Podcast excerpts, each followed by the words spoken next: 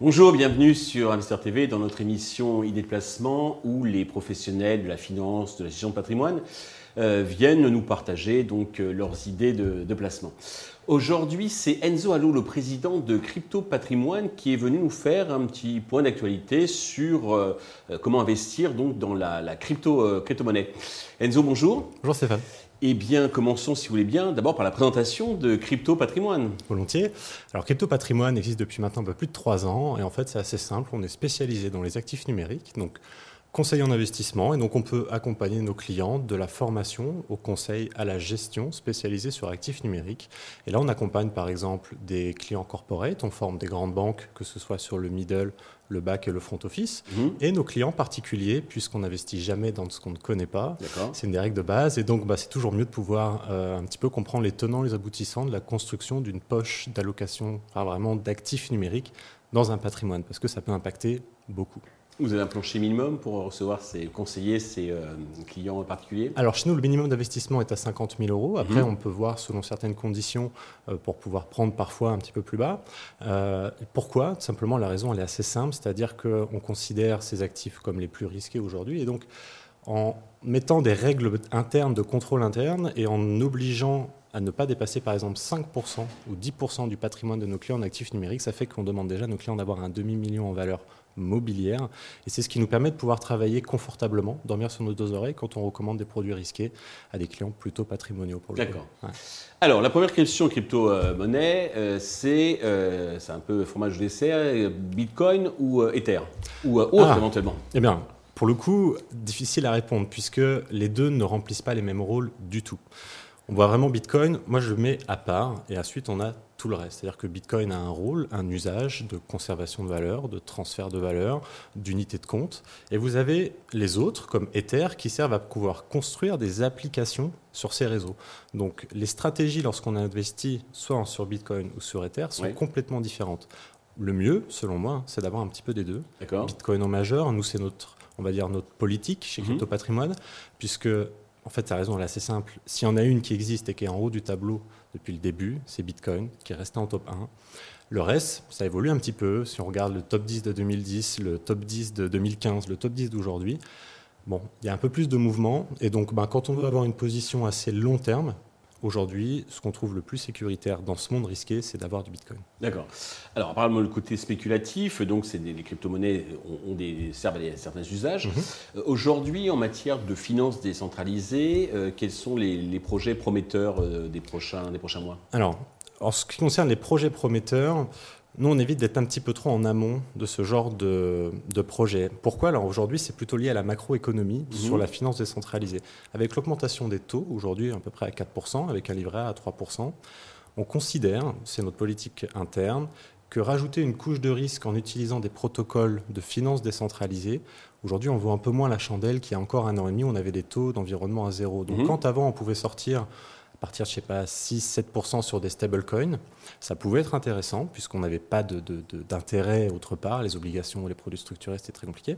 Eh bien, aujourd'hui, selon nous, un peu moins d'intérêt. Et tout ça, c'est quand on regarde, on va dire, le coût rendement risque. Si je veux utiliser ce genre de protocole DeFi, il me faut des stablecoins, plutôt risqués. On l'a vu récemment, mhm. puisque les réserves ne sont pas tout à fait, euh, on va dire, estampillées ou vérifiées, etc. Et en plus, vous utilisez des protocoles qui n'ont généralement pas été audité et fait par des professionnels de la finance. Donc la couche de risque que vous rajoutez sur quelque chose qui est censé être liquide comme du monétaire vient selon moi, trop désagréger le coût rendement risque pour le coup. Donc euh, aujourd'hui, malheureusement, on n'a pas de, dans nos portefeuilles en tout cas, de projets sur de la DeFi.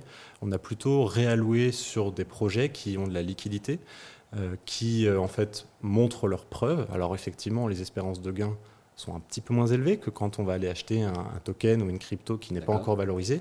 En revanche, on a une, on va dire une chance de perte totale qui reste plus limitée. limitée. Voilà, c'est ça. Et euh, comment l'inflation euh, affecte le, cours, donc les fluctuations des, cryptos? Aujourd'hui, on va dire que euh, le marché selon moi, hein, résiste plutôt bien. On a mhm. des craintes sur le marché immobilier, on a euh, un peu un baisse de la croissance en août en, Europe, on a une contraction de la croissance en Chine également. Donc on n'est toujours pas sorti vraiment de cette affaire de Covid, de remontée des taux, etc. Donc je pense que les investisseurs sont plutôt attentistes. Aujourd'hui, on est à peu près à 24 000 euros sur Bitcoin. Il faut savoir que Bitcoin, historiquement, n'est jamais resté entre 20 et 30 000. Donc là, aujourd'hui, on construit des points de résistance vers 24 000. Euh, précédemment, c'était plutôt aux alentours de 27 000. Euh, qu'est-ce qui peut faire que ça bouge un petit peu à la hausse ou à la baisse? Selon moi, c'est la validation des ETF Bitcoin en direct par la Securities Exchange Commission pour le cas par exemple de BlackRock, de Fidelity, de Grayscale. Ça avance dans le bon sens pour le mmh. coup.